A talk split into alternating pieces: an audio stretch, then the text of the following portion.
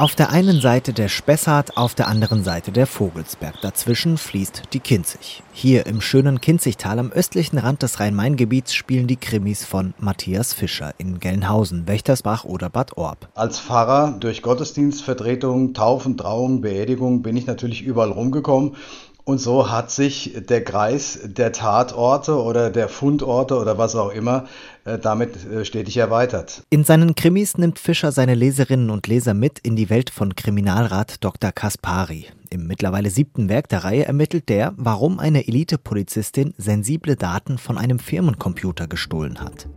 Tanja eilte zum Computer. Der Vorgang war endlich abgeschlossen. Odysseus war komplett auf ihre Festplatte kopiert.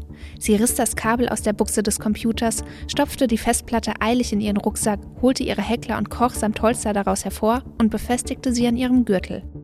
In Verschwörung im Kinzigtal geht es um Verschwörungserzählungen, dubiose Netzwerke und rechte Gruppen in der Polizei, also aktuelle Themen ein gesellschaftskritischer Thriller nah am Puls der Zeit. Sowas habe ich mir in Künsten träumlich vorgestellt. Ich hatte tatsächlich zwischenzeitlich auch mal gedacht, ich lasse die Geschichte und wende mich einer anderen zu.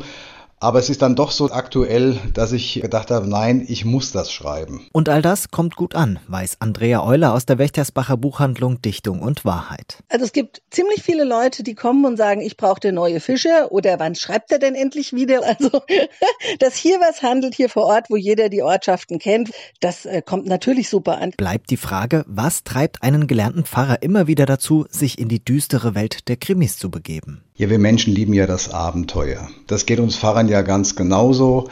Umberto Eco sagte mal, äh, die Fantasie ist wie ein junger Hund. Wenn du sie einmal anfütterst, läuft sie dir immer hinterher. Das ist tatsächlich so. Und deswegen kann Krimi-Pfarrer Matthias Fischer seine Fans beruhigen. Er hat schon Ideen für gleich zwei neue Krimis. Und natürlich spielen auch die wieder hier zwischen Vogelsberg und Spessart.